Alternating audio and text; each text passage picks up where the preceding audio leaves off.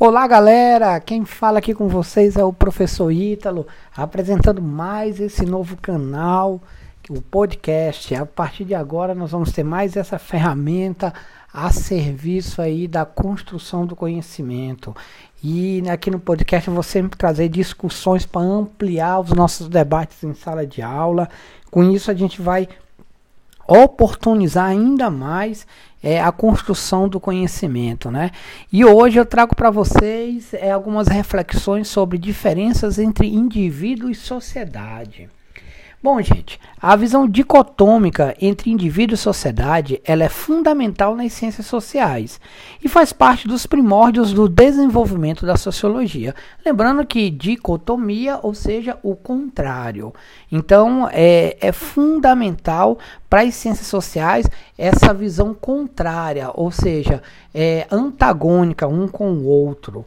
Então, gente, é ou vai surgir mais ou menos aí é, em meio a um crescente processo de industrialização iniciado ainda no século XVIII e que levou ao surgimento de inúmeros problemas sociais no início do século seguinte, quando surgiu a disciplina.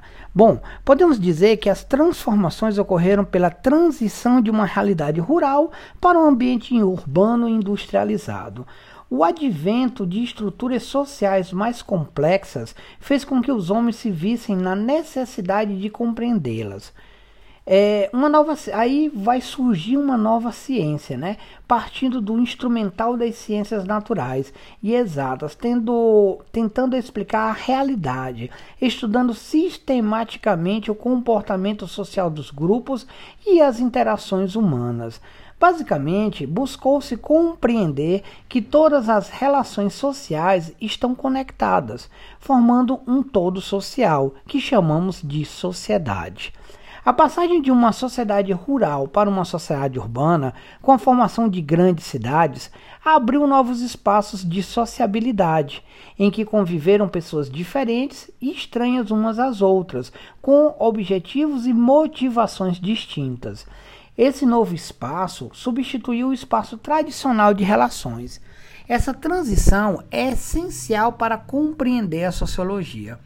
O rápido processo de urbanização provocou a degradação do espaço urbano anterior, do meio ambiente e a destruição dos valores tradicionais.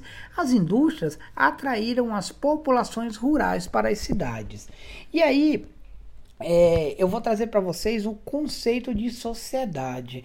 É, eu vou tentar explicar assim de maneira mais é, resumida para que depois a gente vá ampliando com o, o, andar né, do nosso conteúdo. E aí a sociedade, tal como passou a ser compreendida no início do século XIX, pressupunha um grupo relativamente autônomo de pessoas que ocupavam um território comum, sendo de certa forma constituintes de uma cultura comum. Além disso, predominava a ideia de que as pessoas compartilhavam uma identidade. As relações sociais, não só referentes às pessoas, mas inclusive às instituições, família, escola, religião, política, economia, mídia, moldavam as diversas sociedades. Assim, havendo uma enorme conexão entre as relações, a mudança em uma acarretaria numa transformação em outra. A sociedade é entendida, portanto, como algo dinâmico, em permanente processo de mudança, já que as relações e instituições sociais acabam por dar continuidade à própria vida social. Torna-se claro, ademais, que existe uma profunda e inevitável relação entre os indivíduos e a sociedade. As ciências sociais lidaram com essa relação de diferentes modos ora enfatizando a prevalência da sociedade sobre os indivíduos, ora considerando certa autonomia nas ações individuais. Para o antrólogo, o é, antropólogo Ralph Linton, por exemplo, a sociedade, em vez do indivíduo, é a unidade principal, aquela onde os seres humanos vivem como membros de grupos mais ou menos organizados. E aí, pessoal, até aqui, tá dando para compreender? E aí a gente adianta mais um pouco. Vamos compreender agora um olhar sobre um objeto de estudo, né? Qual o objetivo de, de objeto de estudo da sociologia? Bom, a sociologia é o estudo científico da sociedade parte de métodos científicos, observando, analisando, comparando e possuindo objetos de estudos específicos. Traz para o campo das ciências a figura do cientista social. Assim, diferentes de outras ciências, a sociologia tem como parte integrante de seu objeto de estudo o próprio observador. Este, ao mesmo tempo em que observa o fenômeno, sofre influência e influencia seu objeto de estudo. Essa realidade leva a uma discussão sobre a objetividade do trabalho científico e sobre a impossível neutralidade do cientista social. Fato que não ocorre nas ciências físicas, por exemplo. O homem desempenha um duplo papel nas ciências sociais. É ao mesmo tempo objeto e sujeito do conhecimento.